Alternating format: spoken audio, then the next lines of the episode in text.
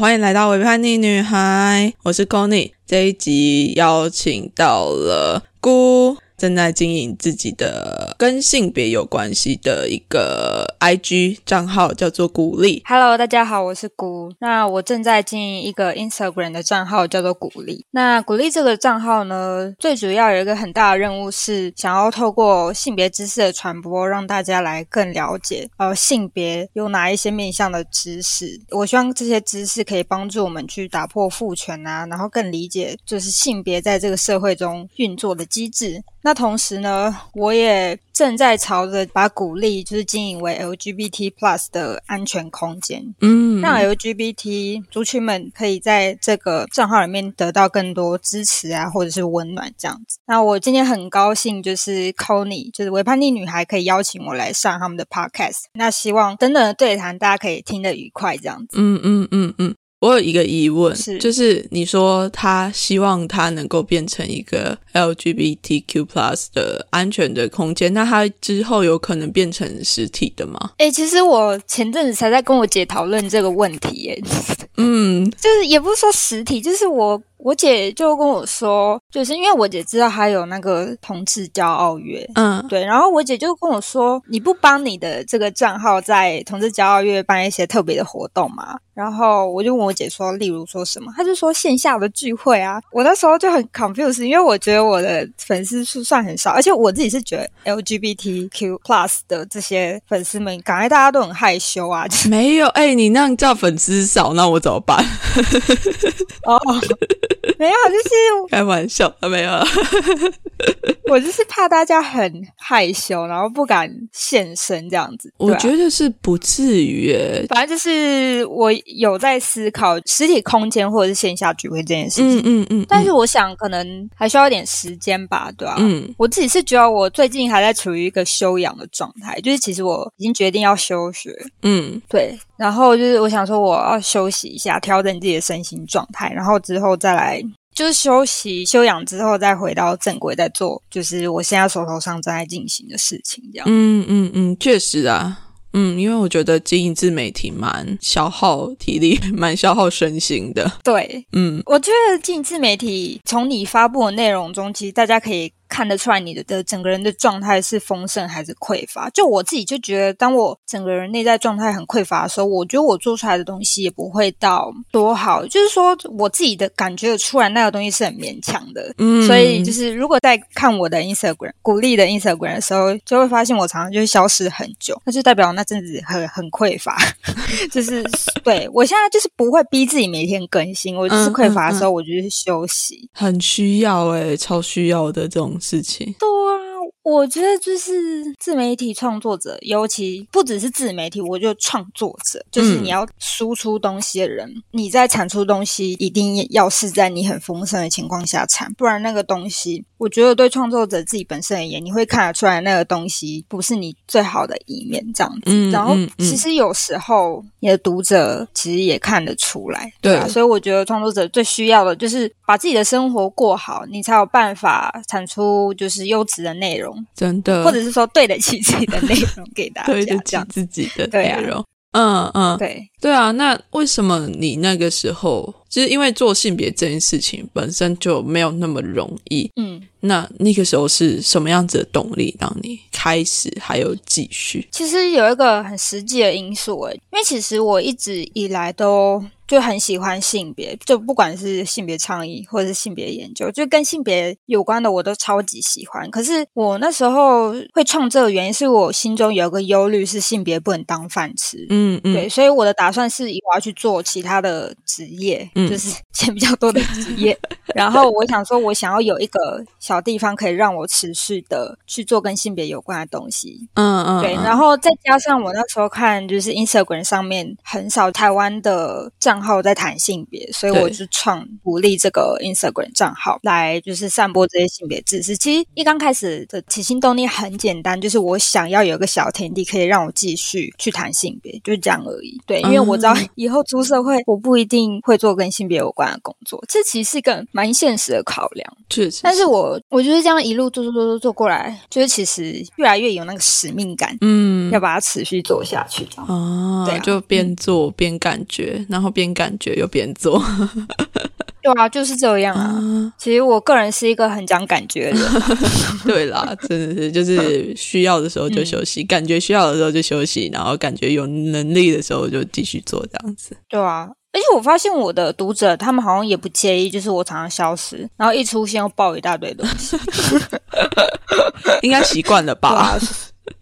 对啊，我觉得应该是。反正我觉得就是有什么样的。创作者就有什么样的读者啦，大家都会自己去挑自己喜欢的。对，因为大家都很支持我，就是说叫我说该休息的时候叫休息，大家都很贴心啊。我觉得能够有这样一群的读者在背后支持，也是一个非常重要的动力吧。对啊，所以我就觉得说，所以我之前才会写那个手写的信，虽然我还没写，但是我觉得手写信很辛苦。对，因为你知道，就是我，因为我自己是很重视就是实际互动。那我觉得今天我在 Instagram 这个平台上面，我没有办法就是常常一直出现的话，那我就觉得说，那至少我用手写的方式，我写我真正心里想要跟他们讲的话，我把它写满。那大家如果真的看不到我的时候，就是想要一些鼓励啊，或是温暖的时候，你就可以看我拿起我那个信来 看什么之类的。就是对啊，因为我觉得有一个实体的东西在，就是才有可能建立连接。因为像是我觉得网络这个东西就是虚虚实实，虚虚实实，比较没有办法就是提供那种比较有 backup 的感觉吗？不知道怎么讲，就是你要实际的有一个真的拿在手上的东西，好像那个连接才会更稳固一点。对，其实我觉得我跟就是维古力，就是我的读者们有一个蛮。特别的默契在吧？就是他们知道说，当我消失的时候，就是我在休息。对，就是他们永远，但他们永远都知道我在这样，自己觉得是这样，应该是吧？如果是维鼓励的话，欢迎到这一集 下面去留言，然后对回应一下鼓这样。对对啊，那你自己在经营的这些过程中，你有没有遇到什么让你印象深刻的讯息或者是回应啊？我讲的第一个讯息可能会比较严肃一点，但是我那时候真的是吓坏了。嗯。就是因为我一刚开始鼓励初期，其实我会谈一些 sex 性的东西，嗯，然后我那时候就收到一则私讯，就是他也是很轻松的想要跟我谈一些 sex 的东西，嗯，对，然后我那时候就觉得说好啊，谈性没有问题啊，就是我是做性别知识，那我就是以知识的方式、学术上的讨论来跟你分享嘛，嗯，所以我那时候就觉得说我就是大方的跟你谈，可是你知道谈到后来，我就发现他有点在挖我隐私。就是我开始有点觉得不太舒服，可是我自己又会觉得我自己那时候就是很就还很菜，所以我不知道说我可以选择不去谈，因为我那时候就觉得说你是性别知识创作者，你可不怎么可以拒绝跟别人谈性呢？嗯嗯，对，嗯嗯。结果后来我整个人聊到快不行了，而且我一直释放讯息跟他说：“哎，我不想再谈了。”嗯，对，就是我那时候还不太会拒绝别人，再加上我有那个迷失，就是性别创作者不应该要拒绝谈性。嗯，所以我后来真的真的好家在真的结束了那个话题之后，然后我就那整天晚上我都睡不着，然后我四处传讯息给我身边的朋友，跟他说我该怎么办。嗯嗯嗯，就是我就在想到底要不要封锁他，还是怎么样。然后我的朋友就赶快立刻就是在那边帮我看，说我的 Instagram 账号里面哪一些私人讯息啊。什么之类的，赶快把它关一关啊！然后，因为我就是觉得说，我还是比较封锁它。反正我们就是紧张到就是做了一大堆事情，对。然后我也是从那一次才开始思考到说，性别创作者其实是你可以聊性没错，但是如果当你不舒服的话，你要学会拒绝。嗯，对。所以就是我第一个遇到的呃困难就是这个。然后我学会的事情就是创作者要学会画自己的底线。真的，嗯，这很重要，因为我们真的是拿。拿自己的生命在分享很多的事情，对啊，其实很多事情都是生命经验啊。但是这些东西可能就必须要是仅限于我自己讲出来的东西才算是我自己讲出来的东西，而不是说，哎，我好想知道什么，你可以告诉我吗？对，就是他那种已经变成是说。你的那个界限已经踏进来，好像它已经变成说你正在侵犯我某一种要讲隐私嘛？我觉得比较严肃一点讲，确实是在侵犯隐私了。嗯，就是公众人物确实就是还是要保有一些私人的空间啦。对啊，我大概是从那那时候开始才意识到说，其实像是创作者就是并没有欠读者。什么东西，就是我们没有义务要回答你所有的问题，就是要划清界限。对，我觉得这才有助于我们创作者自己的生活跟身心灵的平衡。真的真的。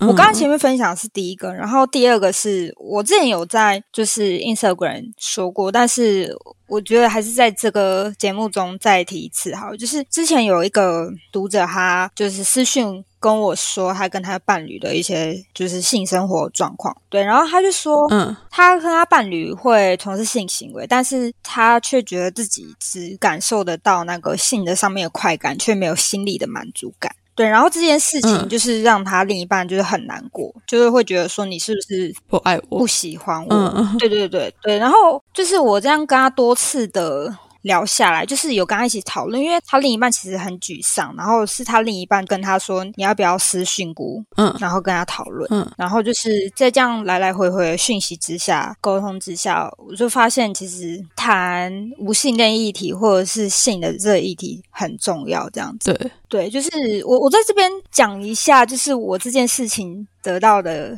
呃一些感想，好了，跟很重要的重点，嗯。就是因为其实我这个人就是人家来问我问题，其实我都会回答，嗯，对，会用尽量可以帮助你，我就回答。但是这个 case 让我很深刻的是，第一个是因为他已经因为一些对于性的迷失，所以已经影响到他跟他伴侣之间的关系。可是他们两个人还是想要来解决这件事情。嗯对，然后因为这个东西是平常没有人在提的，对没有人在讨论的，对对，所以才会就是有他们这个局面在，所以他们来找我，我觉得很开心这样子。嗯然后就是哦，我要这件事情让我觉得很重要，重点是第一个是性跟爱不一定要画上等号，嗯就是因为很多人会觉得说你喜欢我就要想要跟我做爱啊，但是事实是不一定。不一定，对，然后第第二个就是我之前有在线动说，就是性有分很多种面向。嗯第一个是性欲，然后就是你有性欲嘛，所以你也可以自慰，嗯对。但是很多无性恋者他们有性欲啊，但是他们并不想要跟别人发生关系，对，不想要感受不到那个人对你有性吸引力，嗯那他们却可以自慰，就是因为他们有性欲，嗯但是却感受不到性吸引。然后第二个就是。我忘记那个东西叫什么嘞，反正那个那个名词在讲的就是呃生理上面的快感，嗯反正就是有有三个面向，我就我觉得这个性的三个面向还蛮重要的，就是要跟大家宣传出去。嗯对，因为嗯其实就是很多伴侣们，他们就是会常会在性跟爱这两个上面高高低。对啊尤其是像这一个维古利，他是很特别的 case，就是第一，他有性欲。第二，他跟他另一半从事性行为会有生理上的快感。第三，就是但是他本身没有心理上的满足，嗯因为他没有心理上的满足，就是因为他感受不到对他伴侣的性吸引力。嗯对，然后他伴侣就会觉得说很难过嘛，你会跟我就是从事性行为，但是你却得不到呃心灵上的满足，你是不是不喜欢我？嗯就是有时候这些人会被定义为渣，就是只是想要跟别人从事性行为，但其实根本就不爱你。嗯，对，因为我这个就是这个讨论真的是太深刻，因为那个人真的是很苦恼，就是我在打的过程中可以感觉得到，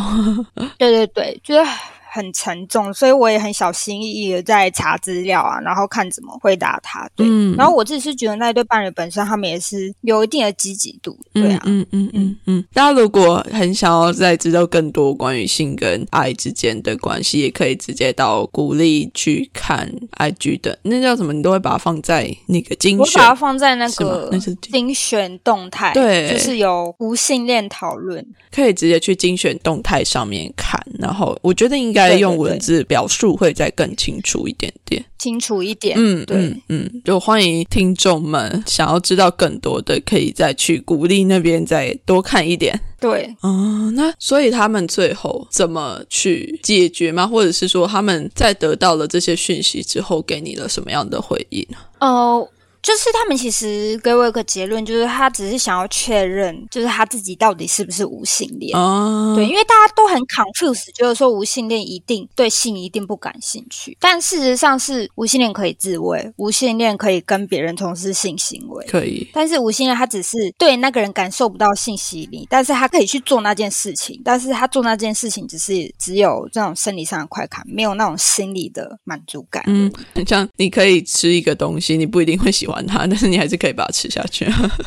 对，就是对我觉得大家对无性恋都有一种误解，就是他们一定要就很赤性啊、巨性。当然也是有这种无性恋者存在，但是有部分无性恋者是可以从事就是性行为的。但事实上是他们就只是在做一件事情，嗯嗯，就是抒发他们的 性欲这样子。嗯嗯嗯，对对对，对啊，没有问题的啦。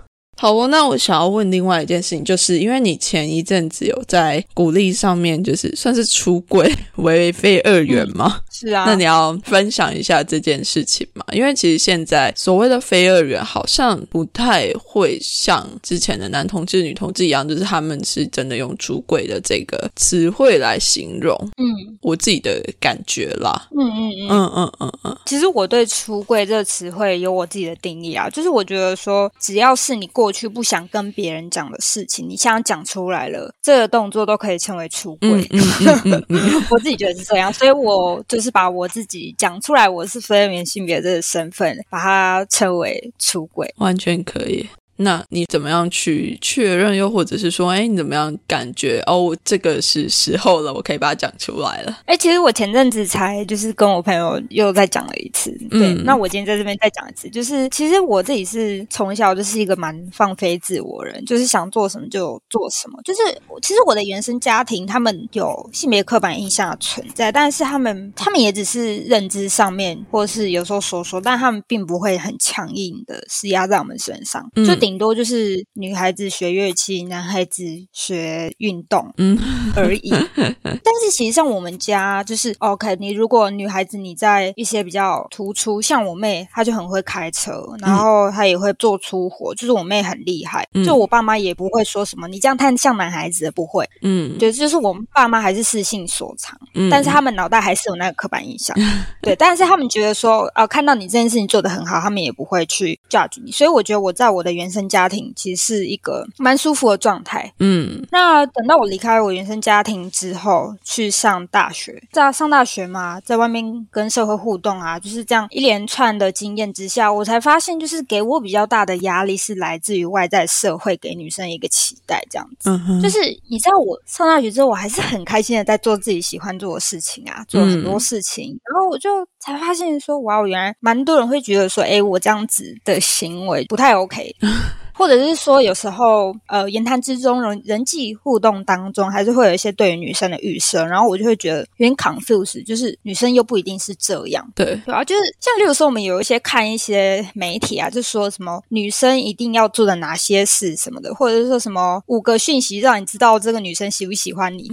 我就是你应该懂我意思，就是我懂好啊，这这个这个可能是他们自己有一些文案上面的操作，可是我的意思是，我在跟这个社会所有的互动之下，就是他们女生的那个框架，就是并不是完全符合你的，那我才发现自己真的很格格不入。嗯，对，然后又到后来我关注性别议题，然后才发现对于女生的很多言论，丑女言论好了，就是我发现我对这种言论很不舒服，就是它像是阴影一样、乌云一样，嗯嗯就是让我就是在很多时候会很不舒服。嗯对，甚至是我在做我自己想做的事情的时候，会浮现一个焦虑，就是我这样的行为是不是会让别人觉得我是那叫什么女性平权？那个平权是凭什么的平，然后拳头的拳。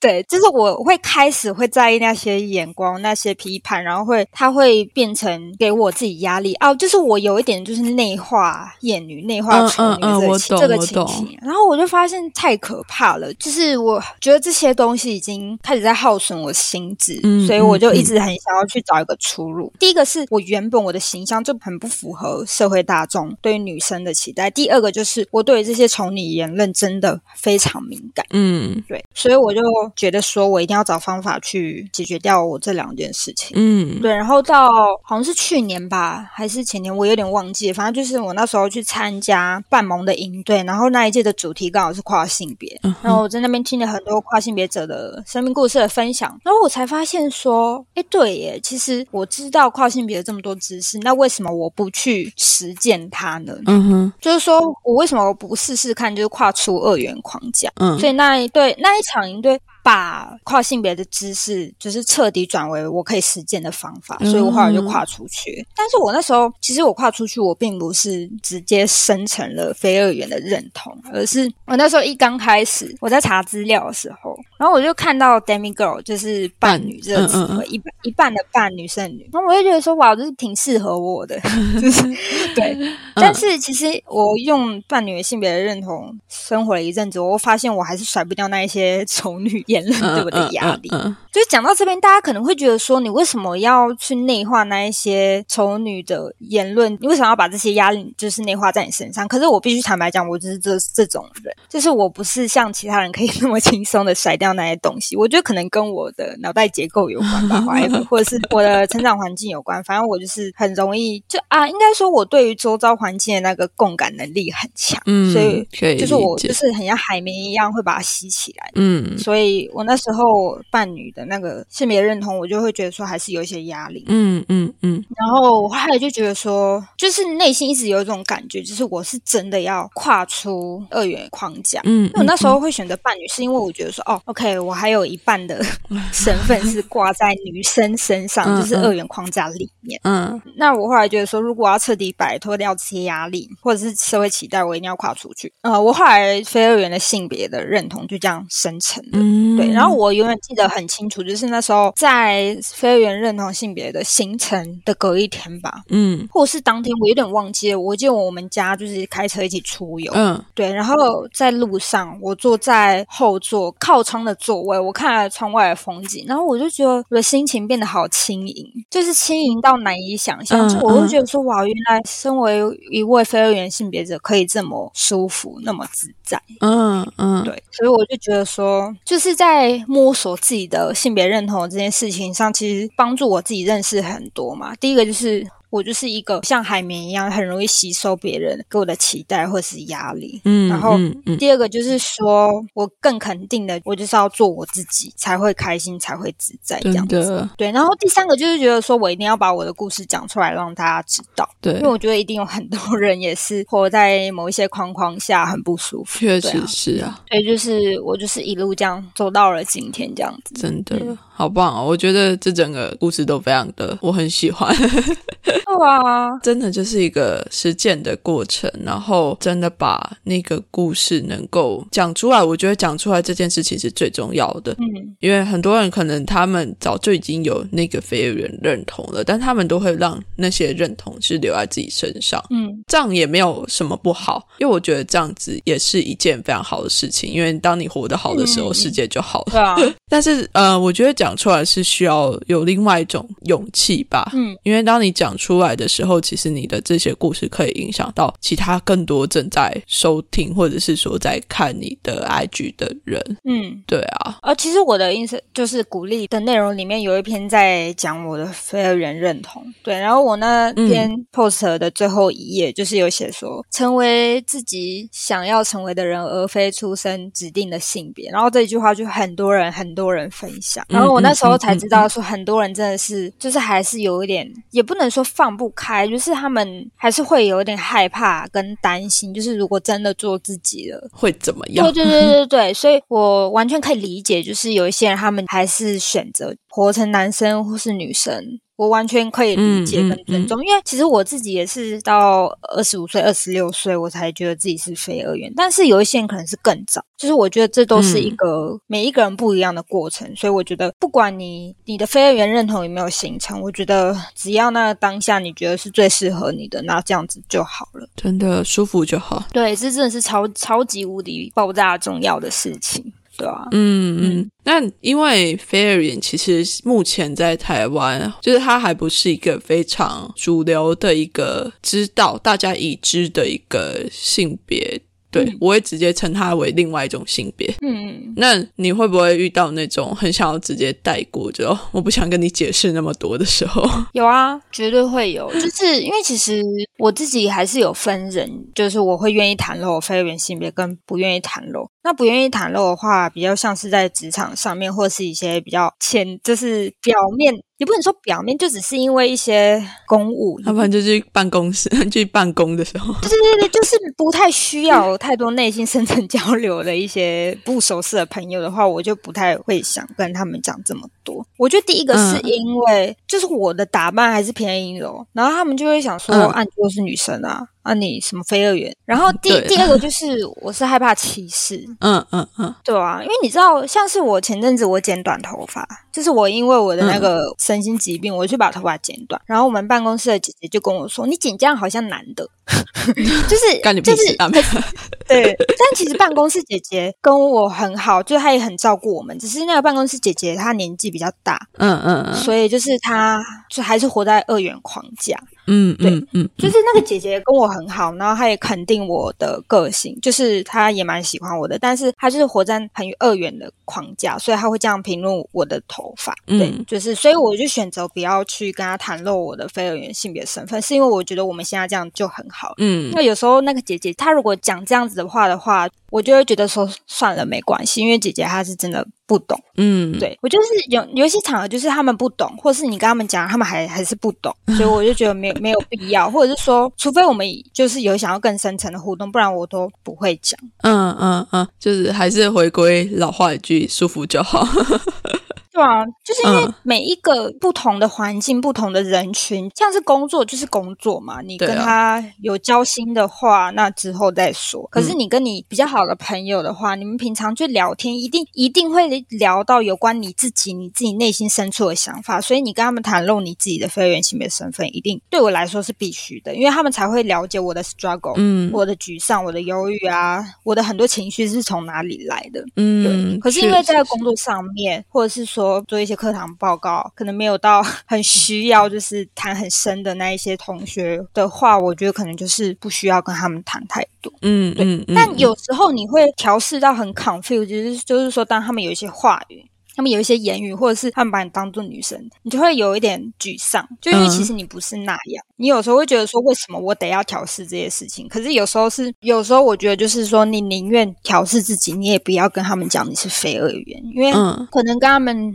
出柜，可能对你的伤害会更大。哦，对啦，也是因为他们的不理解。对对对，所以我觉得就是大家要自己好好评估，就是你身边的人啊，是不是适不适合你跟他出柜等等。因为其实我前阵子。才接到一个讯息，微微的讯息，就说他跟他职场上面的同事出柜，就那个同事就不太理他了。可是你知道，他们的呃一些工作上面的专案，其实是很需要大家一起来做，嗯，所以他们他同事不太理他，其实造成他们整个工作上面的一些流程有一些蛮大的那叫什么影响？对对对对，所以我的意思说，大家还是要谨慎评估。就虽然大家都会说，就是出柜啊，很棒很好啊，等等的，但是就是。这仅限于，就是说，你觉得你可以信任的人，嗯，或者是说，即使你出柜，他不接受你，但是你们还可以维持一定程度的好关系。对，要大家要好好的想一想，就是确定一下。可能有的人会觉得说，自己留在柜子外，就是自己已经在柜子外面了。但是，嗯，在遇到很多很多的时候，其实有时候出柜这件事情，好像在那当下没有那么必要的时候，其实也是可以选择不要做这件事情。对。对，嗯，对啊。好啊，那我想要问，就是因为你觉得外貌啊，就是打扮啊，或者是衣着，对一个人的性别认同的影响会是什么？我没有办法讲别人，我讲我自己好了。嗯，对，就是因为其实我觉得我的打扮是一直在变，一直在变，一直在变的。就是其实我大学的时候啊，我都把自己打扮的很，你知道那种日系可爱女孩风吗？嗯，就是会有一些泡泡袖，嗯，但是我是走黑白风，嗯嗯，我不是黑白泡泡，我不是有。太多 对对对之类的，然后我会穿就是那个纱裙，嗯，或者是就是那个裙尾会有波浪那种，然后对，然后我会穿很可爱的袜子，然后会戴贝雷帽，就是我，然后我以前大学大一、大二我会上全妆去上课。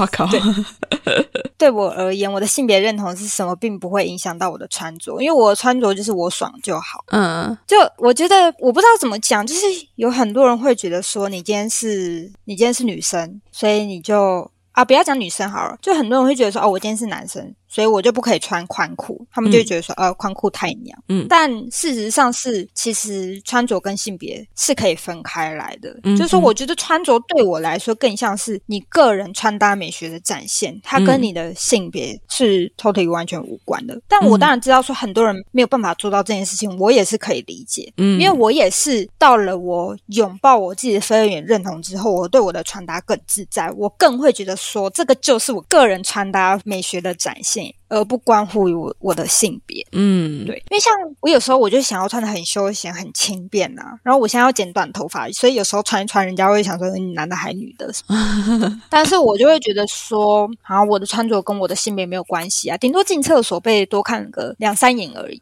嗯嗯嗯对，就是你看，就是我以前大学的穿搭，到我现在可能比较常穿裤装啊，或者说会穿一些比较硬挺的材质，或者是说可能军绿啊、卡其。哦，我现在超爱卡其色，好题外话，反正就是我的风格就一直在转，一直在转。可是我也不排斥未来我会又穿那种很有女人风，这边的女人风要刮号啦，就是 大家可以，嗯就是那种女人风的中的女性的样子的衣对服，对对对，就是 对，就是我不避讳说我一定要走某种风格，我就是我什么时候想穿什么我就穿什么。哦，开心就好。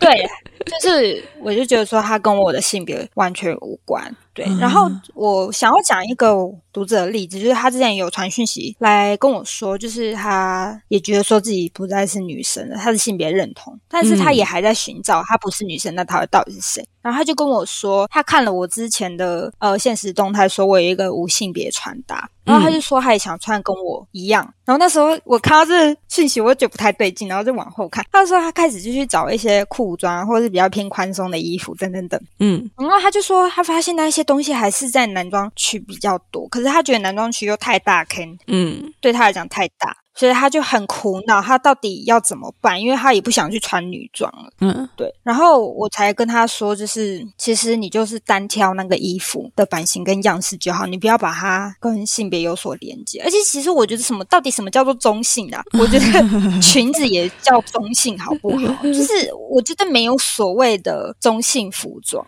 嗯对对对对，就是我觉得那个都是人为去定义的。嗯对我觉得你要谈中性服装跟无性别服装这两件事情，可能是在特定的情况下，可能你要去做某种特别的性别倡议，你可能会去提这个名词。但是我希望大家可以记住的是，就是服装本身就是没有性别的，是啊，是社会去给予的，大家去套那个框架的。就是如果你真的想要穿你自己的所喜欢的衣服的话，你就直接去挑，直接去穿啊！你不要在意那是就是男生还是女生还是种姓，就是去穿就对了。所以我那时候我就告诉我那个读者，跟他说不要试着去把呃服装性别化这件事情，然后他后来也可以理解。嗯对，但是这个作业可能对大家来讲还有点困难，还是会觉得说啊，男生穿裙子就是娘娘腔啊什么的，我也可以理解，因为毕竟社会对待呃这些穿裙子的男生还是有这些眼光。确实是但我要说的是，如果你想做，这绝对是可以做的。真的。对啊嗯，只是一开始在做的时候，可能会需要一点尝试，就是我觉得最一开始是需要突破自己的心房，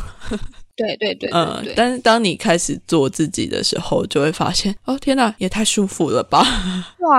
而且，哎，我要想要讲一个例子，就是我有一个研究所同学，就是他是生理男，嗯然后他的性向，他应该是直男吧？嗯好，然后他就是他会去女装买宽裤，嗯嗯嗯，对，但是他有跟我说，他有一点不太敢拿去试穿，对，就是他还是会有一点怕怕的。嗯嗯我我我讲这个的例子的原因是，我想要告诉大家，就是就是有一些人他正在穿自己真正喜欢的衣服，可是他还是会害怕，没错。可是你知道吗？我那个朋友他穿宽裤，飘飘宽裤，然后大家都觉得真的是超级好看，就是他的衣服 对对对对对对对，就是我们绝对可以理解你，就是还是会有那种羞耻感，会觉得自己怪怪的。但是当你穿上你喜欢的衣服的时候，你就会觉得很舒服自在。嗯，而且那个自信就会出来了。对。而且我必须坦白讲，就是如果就是正在收听的听众，如果你身边有朋友就是勇敢穿了他们喜欢的衣服，你如果觉得很漂亮，你就是用力赞美他们。真的，真的，对大家都很需要鼓励。这个世界已经太黑暗了，我们就多给彼此一点鼓励。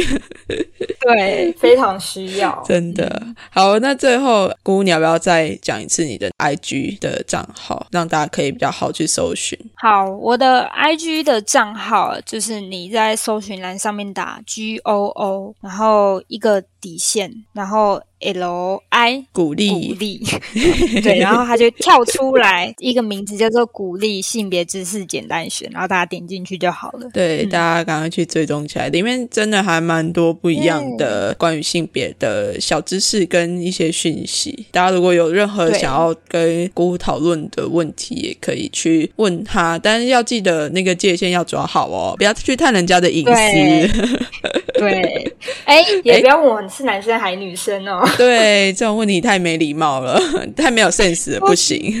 对，我现在都把那个重要注意事项就是放在请读的一个现实中来精选，就希望大家可以都去看。对，大家先。读完之后再去提问，我们要当一个好的提问者。没错，真的非常需要。好，那就谢谢姑，谢谢谢姑一起来跟我们分享你的这些过程，谢谢你，大家拜拜大家拜拜。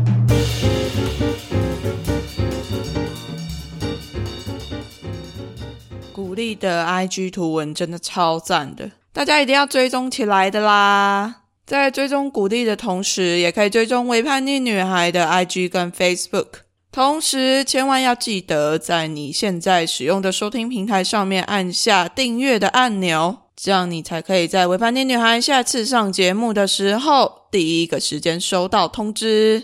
如果你正在使用的收听平台有评分或者是留言的功能的话，也别忘记善用它们，为微叛逆女孩留下五星评价，并且留言给我哦。然后，你以为交月的特别节目就只有这样吗？并没有，在微叛逆女孩的 IG 跟 Facebook 同步有举办抽奖活动，奖品非常的丰富，是由凯纳与没有骑士所赞助的。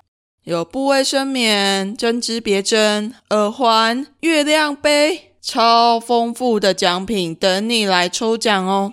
最后，如果你再更喜欢微叛逆女孩一点，欢迎到 First Story 抖内给微叛逆女孩，请 c o n y 喝杯咖啡。有你的支持，才能让我做出更好的节目。那我们这集节目就到这里喽，我们下期再见，拜拜。